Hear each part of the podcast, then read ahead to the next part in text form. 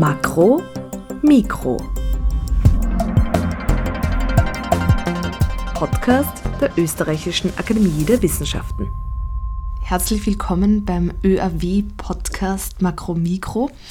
Ich darf heute mit Ortrun Mittelsten-Scheid vom GMI sprechen, dem Gregor Mendel Institute of Molecular Plant Biology, der ÖAW. Vielen, vielen Dank, dass Sie sich für das Gespräch Zeit nehmen. Gerne. Ich darf Sie heute über quasi eine biotechnologische Entwicklung fragen, die ja im letzten Jahrzehnt, kann man schon sagen, wirklich entscheidende Durchbrüche gemacht hat, beziehungsweise auch immer wieder als eine der bedeutsamsten Entwicklungen auftaucht, nämlich das sogenannte Genome Editing. Und ähm, heuer hat Emmanuel Charpentier und Jennifer E. Doudna den Nobelpreis für Chemie für eben dieses Genome Editing bekommen. Also in der Entscheidung heißt es For the Development of a Method for Genome Editing. Vielleicht bevor wir dann auf genau Ihre Forschung in diesem Gebiet eingehen, könnten Sie uns eingangs auseinandersetzen, welche Entwicklung denn da mit diesem Nobelpreis genau gewürdigt wurde. Um welche Methode handelt es sich denn da genau dabei?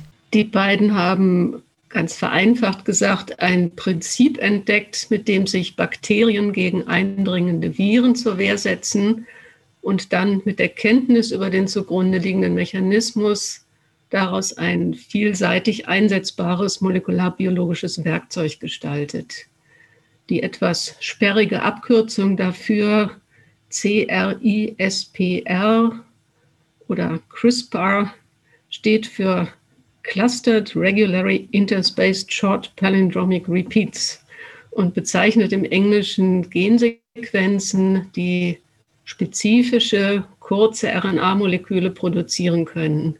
Und diese RNAs sind eine der beiden wichtigen molekularen Komponenten in dem Verfahren. Die andere Komponente ist CAS, CAS abgekürzt, ein mit eben CRISPR assoziiertes Protein. Und dieses Cas-Protein und die kurzen RNAs bilden zusammen einen Komplex, der DNA-Stränge schneiden kann. Und zwar genau dort, wo diese kurze RNA eine passende, in der Fachsprache sagt man, komplementäre Stelle in einem Gen findet. Und deshalb wird das Werkzeug in der Umgangssprache als Genschere bezeichnet. Diese CRISPR-Sequenzen kann man jetzt molekularbiologisch fast beliebig austauschen und abwandeln und damit dem Cas-Protein so eine Art Adressenaufkleber verpassen, sodass es genau und nur an der vorgesehenen Stelle schneidet. Und solche Schnittstellen werden dann von den Zellen, in denen sie passieren, vorkommen, erkannt. Und die Zellen aktivieren einen Reparaturservice, der die Schnittstellen wieder zusammenfügt. Das geht zwar relativ schnell, aber dabei gehen oft ein oder mehrere Basen verloren oder es können auch, auch welche eingefügt werden. Und dadurch kommt es an dieser Schnittstelle zu genetischen Veränderungen, die dann einer Mutation entsprechen, also eine Veränderung der genetischen Sequenzinformation der DNA. Und da alle Organismen sowohl DNA als auch solche DNA-Reparaturmechanismen haben, kann man die Genschere theoretisch überall einsetzen, um gezielte Genveränderungen an bestimmten Stellen zu erzeugen. Allerdings nur vorausgesetzt, wenn man das Gen auch kennt. Das ist im Wesentlichen das, das Prinzip von der Genschere. Ja, wunderbar. Vielen Dank für diese sehr verständliche und quasi knappe Erklärung für doch ein ja unglaublich umfassendes Gebiet. Soweit ich das verstanden habe, besteht ja auch das Revolutionäre wirklich in diesem Präzisen, in dieser Präzision, die die Genschere ermöglicht im Vergleich zu anderen Möglichkeiten, eben solche Mutationen oder Veränderungen im Genom zu erzeugen. Sie haben ja im Vorgespräch auch gesagt, dass dieser Nobelpreis an Emmanuel Charpentier sei längst überfällig gewesen. In, inwiefern war der denn so längst überfällig? Naja, dem, dem Vermächtnis von, von Alfred Nobel nach sollen die von ihm gestifteten Preise denen zuteil werden, die der Menschheit den größten Nutzen geleistet haben. Die, die Entdeckung dieses CRISPR-Prinzips ist in meinen Augen ein, ein glänzendes Beispiel dafür, dass Grundlagenforschung, die zunächst nur aus Neugier und dem Bestreben nach Verständnis erfolgt, dann ganz schnell zu unglaublich vielseitigen und weitreichenden Anwendungen führen kann. Und das hat das Nobelpreiskomitee gewürdigt, dass das in diesem Fall wirklich der Fall gewesen ist. Und es ist schwer vorzustellen, dass die Erforschung von ganz speziellen bakteriellen Immunsystemen, ein sehr abstraktes Thema am Anfang, schlussendlich die Medizin, die Landwirtschaft, die Biotechnologie und die ganzen Lebenswissenschaften insgesamt grundlegend und global beeinflusst haben. Wie, wie immer bei Nobelpreiswürdigen Erfindungen gab es natürlich auch wichtige Vorarbeiten von, von anderen. Und das reicht schon in das letzte Jahrhundert zurück. Also diese bakteriellen Prozesse sind vorher auch schon untersucht worden. Aber die entscheidende Veröffentlichung der beiden Preisträgerinnen 2012 haben dann dieses Potenzial für die, für die fast universellen Einsatzmöglichkeiten von CRISPR-Cas deutlich gemacht. Mhm. Die Zahl der Veröffentlichungen, die auf diesem Prinzip beruhen, die stieg danach rasant an und tut das auch weiter noch. Und deswegen war es schon einige Jahre lang zu erwarten, dass es eines Tages den schwedischen Preis dafür geben würde. Mhm, mh. Ja, Sie haben jetzt auch gerade gesagt, quasi die gesamten Lebenswissenschaften werden dadurch verändert oder bekommen ein neues Werkzeug an die Hand. Das wäre eh auch meine nächste Frage gewesen. Also wenn man so über die Genschere liest, das hat ja unglaublich äh, zahlreiche Anwendungsgebiete. Vielleicht könnten Sie ganz allgemein erklären, wo denn so die großen äh, Schrauben sind oder so die, die hauptsächlichen Felder, wo jetzt so Forschung und Anwendungsfelder sich speziell mit dieser Genschere beschäftigen oder die auch schon benutzen. Gerne auch beispielhaft, wenn das sonst zu, zu allgemein ist. Ich fürchte, das lässt sich im Rahmen unseres Formats kaum ausweichend darstellen. Wir müssen uns auf, auf wenige Felder beschränken. Fangen wir mal an mit der Scherenfunktion von, von diesem CRISPR-Cas-Prinzip. Das ist inzwischen erheblich verfeinert worden. Ähm, man kann sich Proteine aussuchen, die entweder einen oder beide Stränge der DNA schneiden. Und das führt dazu, dass dann unterschiedliche Reparaturmechanismen eingesetzt werden und eben damit auch unterschiedliche Mutationen erzeugt werden können. Dann kann man gleichzeitig zu dem Schnitt auch eine einen längeren DNA-Abschnitt sozusagen als Blaupause mitliefern. Und dann kommt es dazu, dass auch längere Sequenzen an der gezielten Stelle eingebaut werden können. Und inzwischen gibt es ein, eine Art Katalog mit, mit ganz vielen wirklich raffinierten Varianten des Cas-Proteins, aus dem man sich dann für die jeweilige Anwendung die beste passende Variante aussuchen kann. Aber die Anwendungen gehen inzwischen auch weit über diese Schierenfunktion hinaus. Das Cas-Protein kann man nämlich biotechnologisch verändern und in gewissem Sinne amputieren, sodass es nicht mehr schneidet, aber die Adressenaufkleber-RNA das Protein immer noch an die gewünschte Stelle andockt. Und wenn man dann zum Beispiel ein fluoreszierendes Protein an das Cas-Protein ankoppelt, und es eben an die Zielstelle bringt, kann man bestimmte Genabschnitte im Mikroskop damit sichtbar machen und zum Beispiel herausfinden, wo im Zellkern sich diese befinden. Ähnlich kann man das Cas-Protein auch mit, mit ganz vielen anderen Proteinen verknüpfen, die dann am gewünschten Zielort das Gen an oder abschalten oder dort chemische Veränderungen anbringen und damit die Aktivität des Gens verändern. Also das geht weit über die schneidende Funktion des Cas hinaus. Man benutzt wirklich dieses sequenzspezifische Erkennungsprinzip, um in einem sehr großen Genom an die richtige Stelle zu gelangen. Und wie ich, wie ich schon gesagt habe, ist das CRISPR-Prinzip universell anwendbar. Und deswegen möchte ich noch ganz kurz darauf eingehen, wo es angewendet wird. In der Forschung ist es längst ein, ein Routineverfahren in Bakterien, in Pilzen, in Pflanzen, in Tieren und natürlich auch in menschlichen Zellen. In der Biotechnologie zum Beispiel gibt es viele Möglichkeiten, mikrobielle Synthesewege für, für uns interessante Stoffe zu optimieren oder gar ganz neue Synthesewege zu eröffnen, indem man eben die entsprechenden Gene verändert, sodass sie anders reguliert werden oder überexprimiert werden oder gar nicht mehr funktionieren. Also das ist wie ein modularer Baukasten. In der Landwirtschaft erlaubt der Einsatz von CRISPR unglaublich viele schnellere, sichere, vielseitige und auch kostensparende Pflanzenzüchtung. Und das ist natürlich ein Bereich, der mich als Pflanzengenetikerin besonders anspricht und interessiert. Im meisten in der Öffentlichkeit wahrgenommen und diskutiert wird natürlich aus unserem eigenen verständlichen Interesse an unserer Gesundheit die medizinische Anwendung.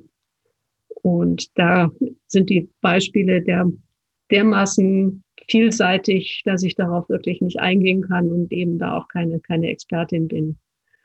Bei der Anwendung im menschlichen Bereich sind natürlich Überlegungen nötig, die weit über die wissenschaftliche Machbarkeit hinausgehen. Und es hat sich auch schon gezeigt, wie wichtig solche interdisziplinär geführten Debatten sind. Trotzdem sind die CRISPR-Verfahren auch im, im Feld der Medizin unersetzlich. Man kann zum Beispiel menschliche Gendefekte in Tiermodellen exakt reproduzieren, indem man genau die gleiche Mutation in, in Mäusen oder anderen Versuchstieren einbaut und dann diese Tiere für das Studium dieser Krankheiten einsetzen, so dass eben neue Therapieformen daran zum Beispiel ausgetestet werden können, ohne dass man das gleich in klinische Studien einbringen muss. Ja, also das klingt tatsächlich so umfassend, dass man dann nur beispielhaft darüber sprechen kann. Sie haben es auch schon angedeutet, natürlich immer, wenn es darum geht, Erbgut zu verändern und, und ähm, vor allem dann das menschliche Erbgut, auch wenn es in, in diese Richtung geht, kommen dann natürlich auch Fragen äh, der Ethik und auch politische, ganz praktische Fragen hinein. Wir wollen uns jetzt ähm, aber auch auf die, eben wie Sie auch gesagt haben, die wissenschaftliche Debatte oder auch die wissenschaftliche Anwendung, aber vor allem die Grundlagenforschung äh, konzentrieren.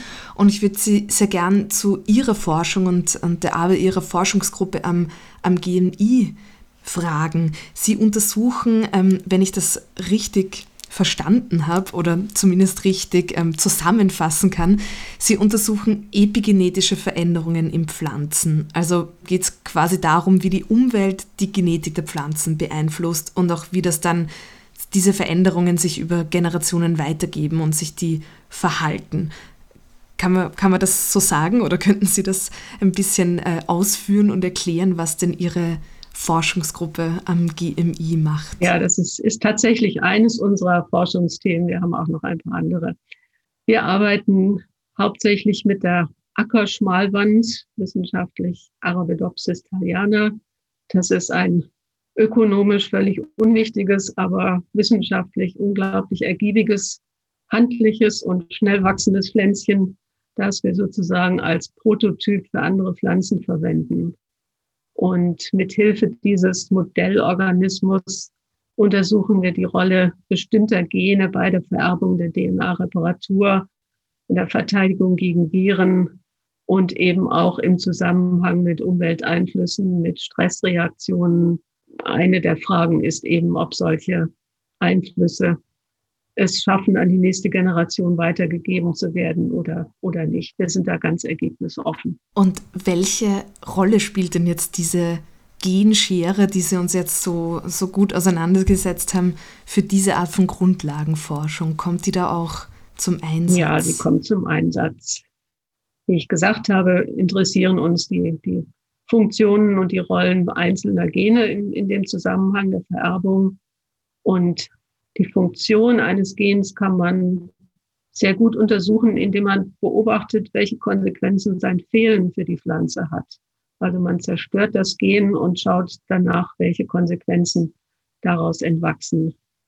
Dazu braucht man also Mutationen, die ein Gen gezielt zerstören können. Früher hat man das gemacht, indem man Pflanzen bestrahlt hat oder chemische Behandlungen angewandt hat. Und die erzeugen dann zufällig irgendwo im Genom ganz viele verschiedene Mutationen. Und aus denen muss man dann die passende und gewünschte heraussuchen. Und das ist sehr oft mühsam, kostet Zeit. Und deswegen hat die Genschere hier eine ganz wichtige Funktion bei uns bekommen in den letzten Jahren, um die für uns interessanten Gene gezielt funktionsunfähig zu machen und dann die Effekte in den Pflanzen studieren zu können. Wir können auf diese Art und Weise auch mehrere Mutationen in der gleichen Pflanze miteinander kombinieren, weil man kann die Genschere mit verschiedenen kurzen RNAs versehen und kann dann eben gleichzeitig an verschiedenen Stellen mit einem Experiment eine Kombination von Mutationen erzeugen. Sie haben schon, wir haben schon gehört, das ist eine extrem breite Entwicklung, aber aus Ihrer Perspektive, Sie haben jetzt auch schon gemeint, in, auch in Zukunft äh, werden da auch neuere Weiterentwicklungen von eben dieser Methode zum Einsatz kommen. Gibt es da irgendwas, wo Sie sagen, das wird jetzt speziell interessant in Zukunft? Man muss es auch sehen im, im größeren Zusammenhang. Unser Wissen über Biodiversität unsere Informationen über die Genome von unzähligen Organismen, die, die wachsen genauso fast exponentiell an. Und wir haben damit also einen, einen unglaublichen Reichtum an möglichen Anwendungen. Denn eben die Voraussetzung für die, für die CRISPR-Anwendung ist, dass man die Zielsequenz kennt. Und deswegen ist die zunehmende genomische Information über alle möglichen Organismen extrem wichtig, weil man daraus erstmal Vergleiche ziehen kann, welche Gene evolutionär konserviert sind und eben dann auch gezielt CRISPR einsetzen kann, um das in den Anwendungen, die ich erwähnt habe, ausnutzen zu können. Dazu kommt noch, dass wir auch zunehmend verstehen, wie komplex solche regulatorischen Netzwerke sind, Gene, die eben zusammenwirken. Es sind nicht immer einzelne Gene, die Eigenschaften bestimmen, sondern sehr häufig nur im größeren Zusammenhang mit unglaublich vielen und komplexen anderen Faktoren, die da zusammenkommen. Alle diese Faktoren, also der, die Zunahme an, an Einsicht in Regulationsphänomene, das Wachsen über genomische Information und CRISPR als Präzisionsinstrument im molekularbiologischen Werkzeugkasten werden die, die Lebenswissenschaften ganz entscheidend verändern. Mhm. Aber ich möchte auch noch anfügen, CRISPR ist toll und, und wunderbar, aber es ist kein Wundermittel. Und wie, wie mit allen anderen Techniken gibt es Grenzen, es gibt Nachteile, die man im Auge behalten muss. Und wenn Sie mich fragen, was, was spannend ist, ich bin auch gespannt darauf, ob wir als Gesellschaft klug genug sind, das Potenzial dieser Technik mit, mit Bedacht auszuloten und aufgrund wissenschaftsbasierter Risikodebatten die Technik verantwortungsvoll einzusetzen. Ja, wunderbar. Das ist auch ein sehr, sehr schönes und weises Schlusswort. Herzlichen Dank. Ich danke Ihnen für das Gespräch. Das war Makromikro, der Podcast der Österreichischen Akademie der Wissenschaften. Diesmal im Gespräch mit Ortrun Mittelsten-Scheid vom GMI, dem Gregor Mendel Institute of Molecular Plant Biology der ÖAW. Alle Infos zu dieser und allen Ausgaben sowie alle Ausgaben zum Nachhören finden Sie auf oerw.ac.at slash podcast und Makromikro kann auch über alle üblichen Podcast-Plattformen bezogen werden. Wir hoffen, Sie schalten mal wieder ein. Danke fürs Zuhören, sagt Julia Grillmeier.